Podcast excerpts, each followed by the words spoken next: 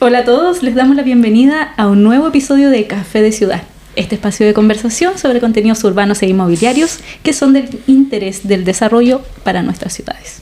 Hoy conversaremos con nuestros panelistas, Fernando Colchero, Esteban González y Rodrigo Aravena, sobre el auge en el mercado de los multifamilies. ¿Cómo están?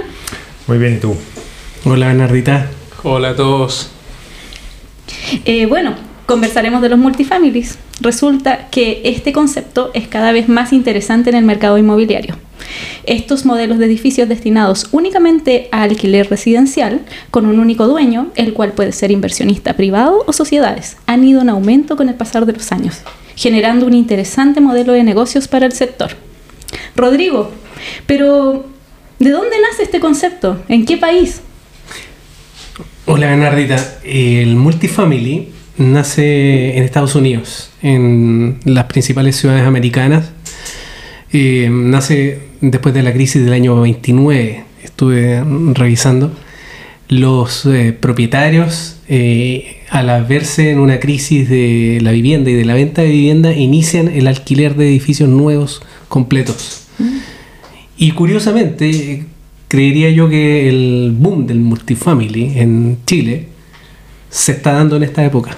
Eh, también en un periodo en donde la crisis inmobiliaria ha estado haciendo que la venta de los departamentos eh, se contraiga y eso genera un stock de vivienda nueva muy importante y hay muchos desarrolladores inmobiliarios que anteriormente estaban orientados a la venta de retail, hoy día están eh, orientándose al desarrollo del multifamily por cuenta propia o bien para terceros que son grandes operadores de multifamily también internacionales.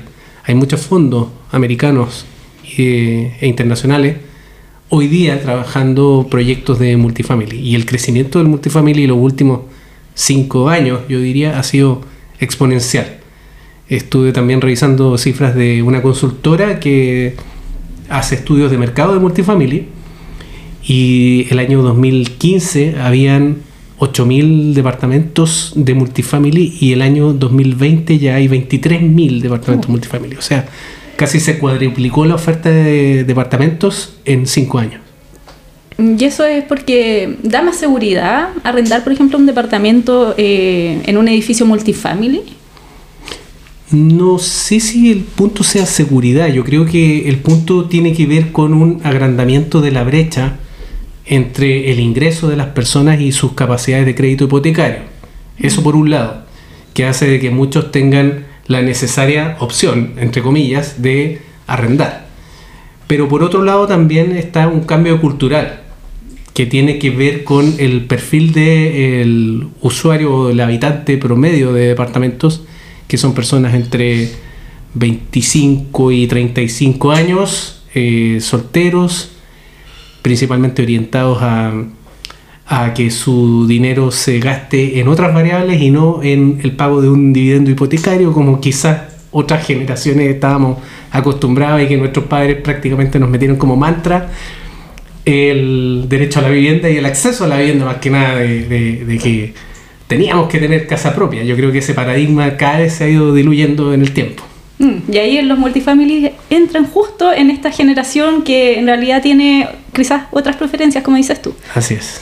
Pero eh, disculpa Rodrigo, yo creo que tiene que ver con lo que tú dices del cambio cultural, tiene que ver la entrada fuerte de los millennials al mercado inmobiliario y con sus preferencias que, que muchas veces quieren simplificarse la vida y no estar preocupados y anclados a una inversión eh, y desde esa perspectiva poder tener más movilidad eh, ya sea dentro de la misma ciudad o regional o internacionalmente. Entonces, hace sentido eh, que se prefieran por este tipo de productos, pero por otro lado también desde la perspectiva del negocio, es un negocio también que permite tener muchas más condicionantes y al momento de poder arrendar y salir a arrendar. Es decir, te entregan un producto mucho más habilitado, vale decir, más llave en mano, y desde la perspectiva de la compañía también tiene muchas más herramientas para poder de alguna manera filtrar eh, quién está dentro de este proyecto y también cómo poder hacerlo salir de este proyecto.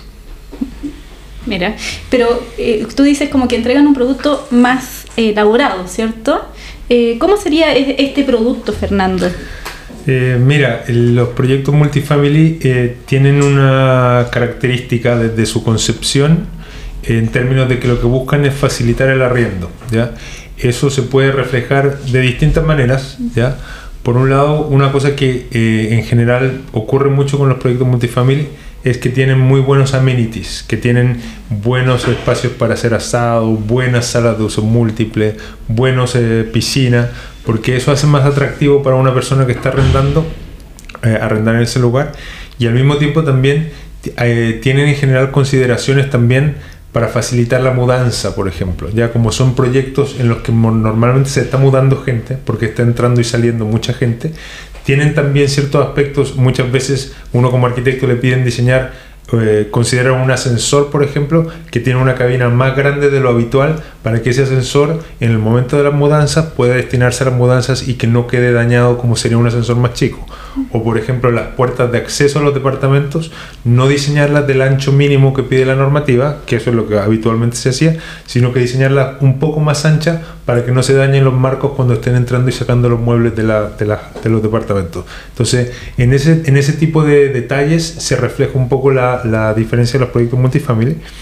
Y una cosa que, que, tiene como ventaja el multifamily en cuanto al, tipo de proyecto es que finalmente logra alinear la decisión de la calidad de los productos que se elige con su uso en el largo plazo. ¿A qué me refiero? Por ejemplo, antes a un desarrollador inmobiliario se le planteaba, mira, tú tienes sistemas de calefacción que puedes elegir A, B o C. El A es el más barato, pero es el que va a funcionar peor en el largo plazo. En cambio, el C es el más caro, pero te asegura el mejor desempeño. Normalmente en los proyectos de venta, el desarrollador no tiene incentivos para comprar el más caro, sino que se va al más barato porque dice en el largo plazo me da lo mismo que se haga cargo el que me compró.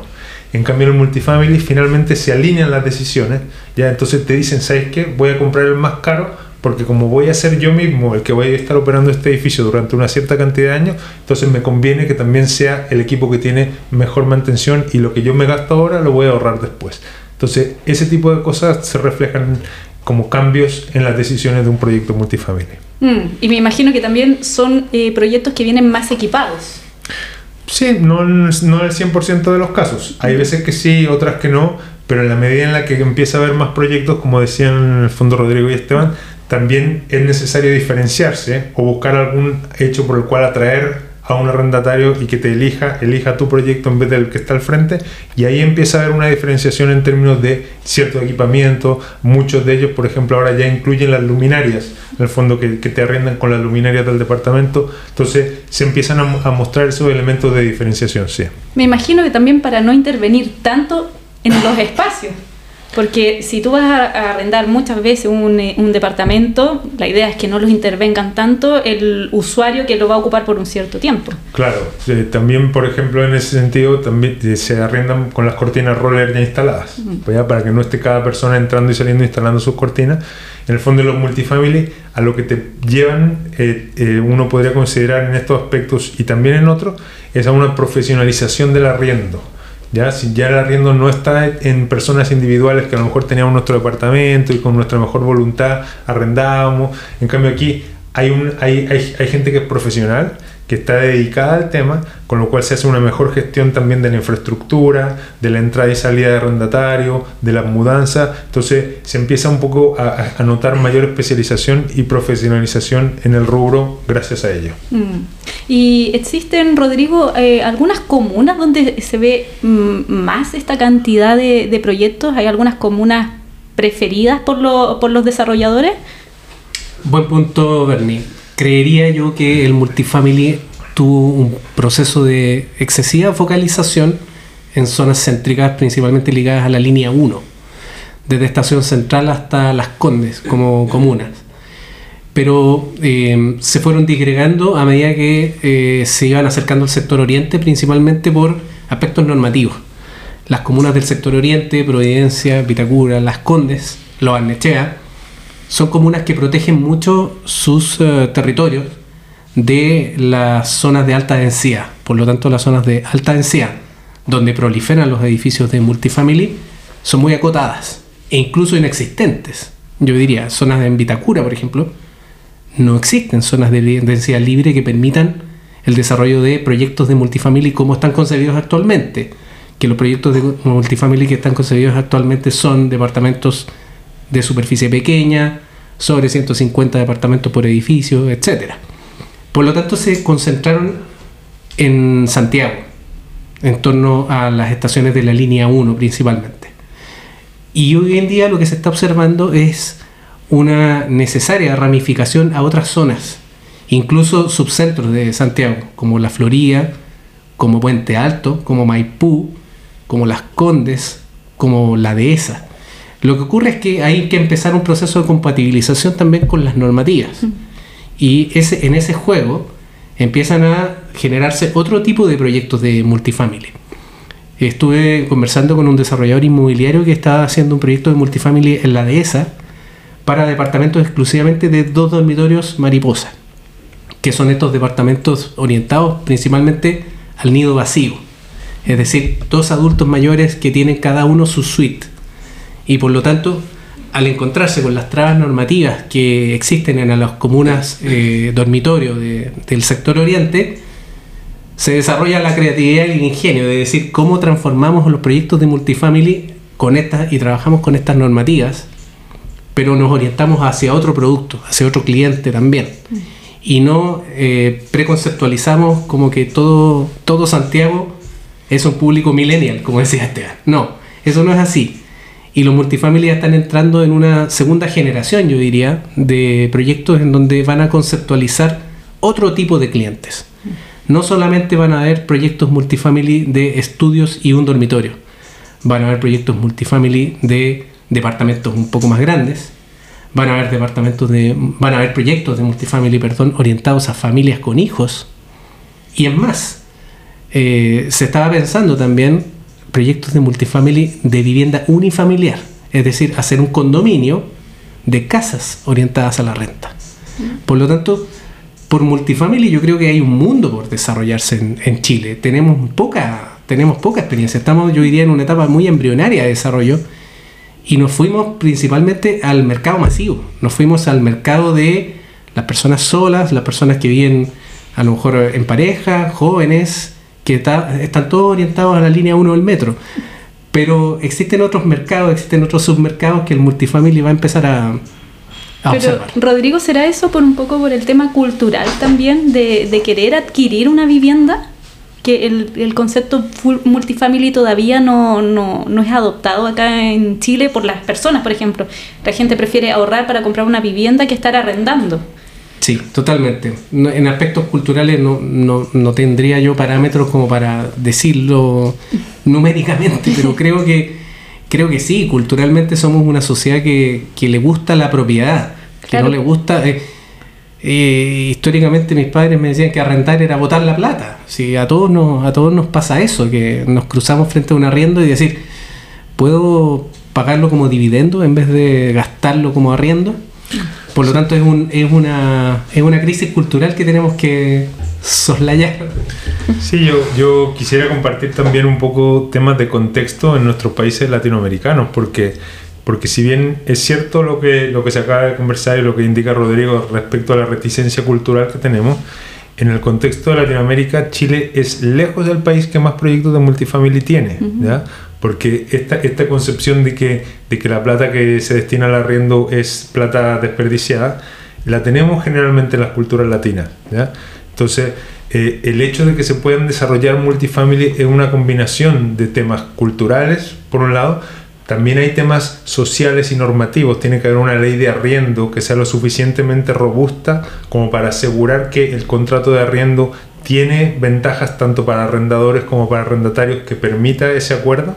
Y también hay un tema financiero en términos de que exista este, esta situación en la que el, se ha vuelto muy caro acceder a la vivienda, por lo tanto la gente está optando por arrendar. Y en ese contexto eh, me parece que estamos llegando a los 200 proyectos de multifamily en Santiago en este momento y, es lejos el país de Latinoamérica que más tiene. Yo estuve recién hace un par de semanas en Perú y en Perú están lanzando el primer proyecto de multifamily en Lima y es como el desafío que se han planteado para este año como industria, es decir, que haya un proyecto de multifamily en Lima. El concepto en Latinoamérica empezó en México, él te diría mm, exactamente, no me acuerdo, pero entiendo que fue alrededor del 2012 al 2014 se desarrollaron algunos edificios, pero se detuvo el, el, desarrollo debido a razones de la ley de arriendo, situaciones económicas que no favorecieron su desarrollo. En cambio, en Chile, desde que empezó a entrar, desde el 2016-17, la, la, verdad es que la curva ha sido súper pronunciada de crecimiento y hoy por hoy es el país que más tenemos, a pesar de que, como señalan, hay, hay, hay desafíos culturales todavía que avanzar respecto claro. a eso. Ahora, el, los, los paradigmas muchas veces se rompen y, y yo creo que los multifamily precisamente están rompiendo todo tipo de paradigmas, son los proyectos más resilientes en la crisis inmobiliaria actual. Eh, la compra de terreno, yo diría casi el 80% de lo poco que se compra hoy en día es para proyectos de multifamily.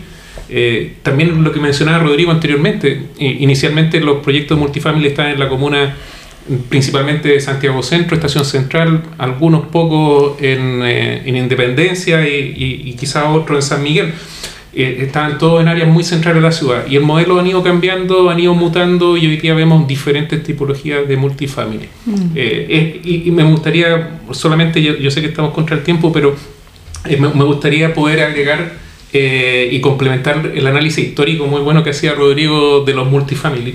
Este modelo de multifamily, si bien no existía como tal, el modelo de negocio sí existía en Chile y era todos los arriendos, es decir, los arriendos de oficinas, edificios corporativos que las compañías de seguro y los fondos de inversiones compraban, construían y después arrendaban a diferentes empresas, principalmente corporativas. Vale decir, se traspasó de un nicho de oficinas a un nicho residencial.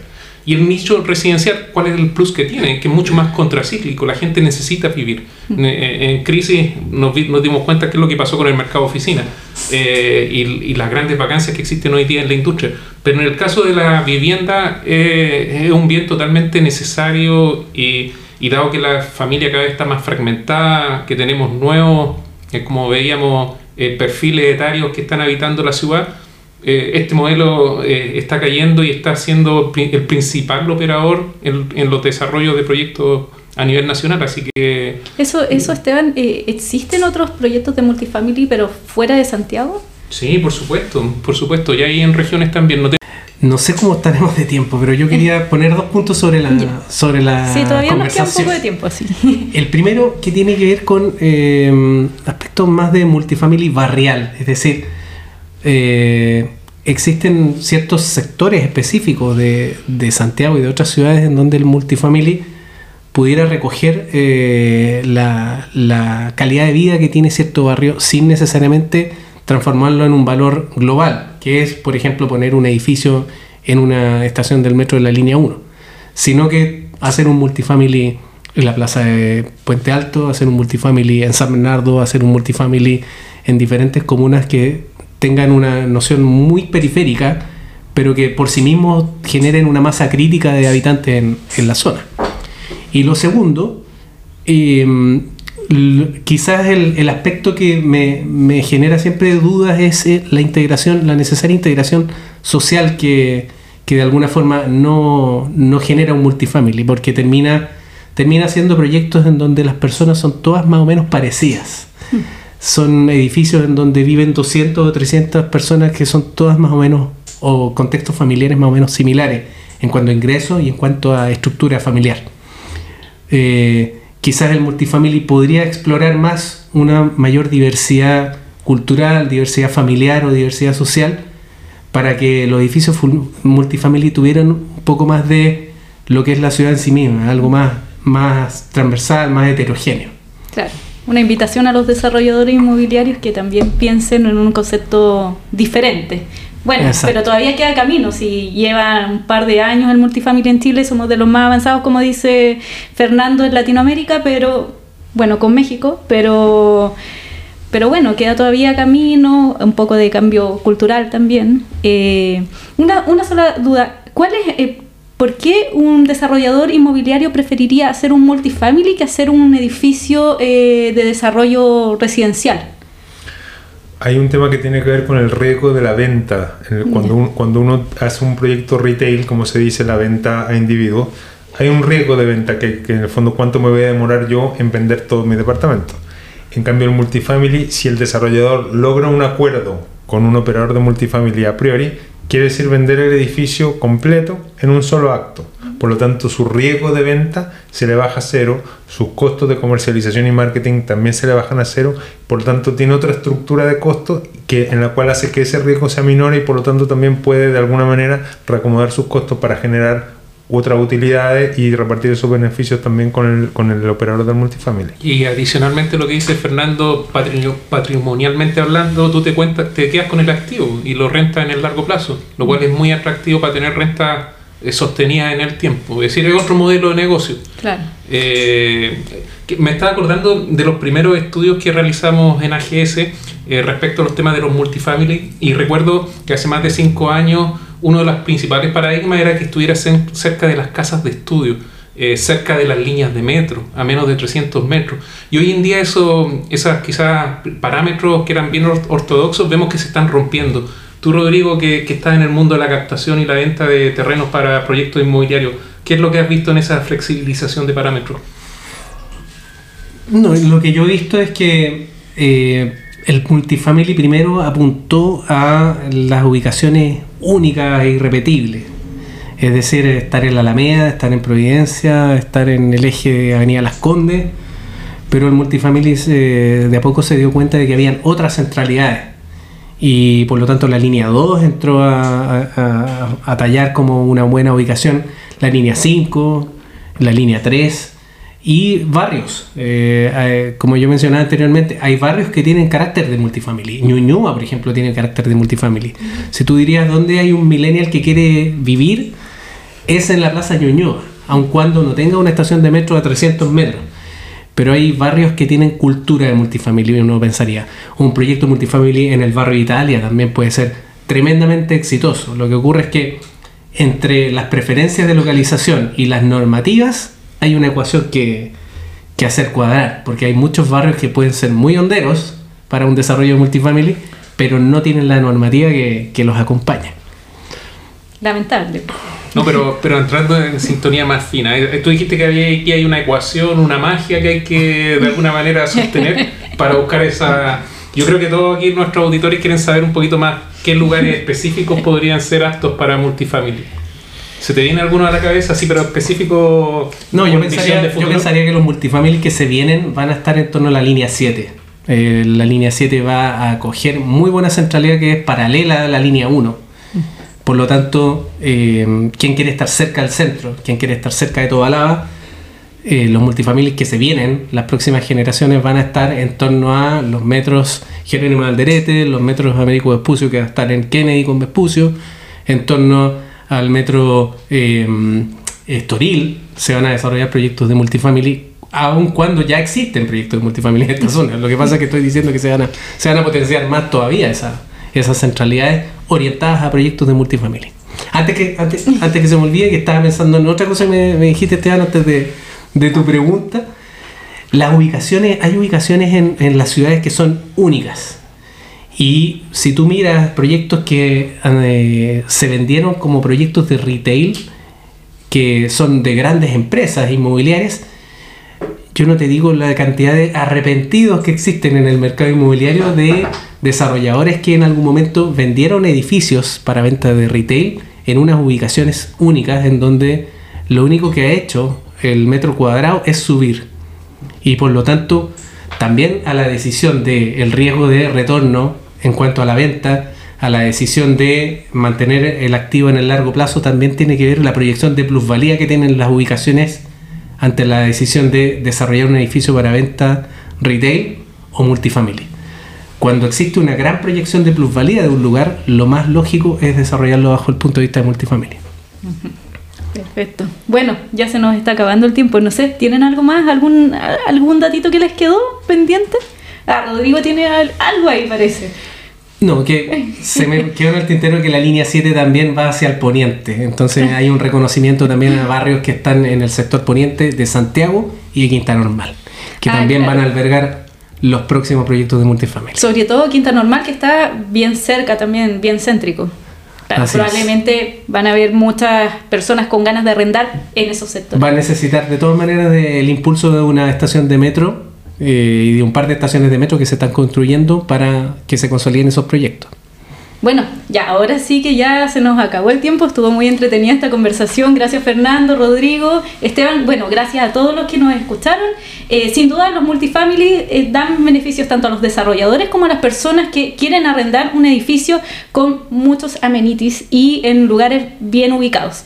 Gracias a todos, bueno, los invitamos a visitar nuestra página web www.agsvisioninmobiliaria.cl y nos vemos hasta el próximo capítulo. Chao, chao, chao. Chao, gracias. Chao.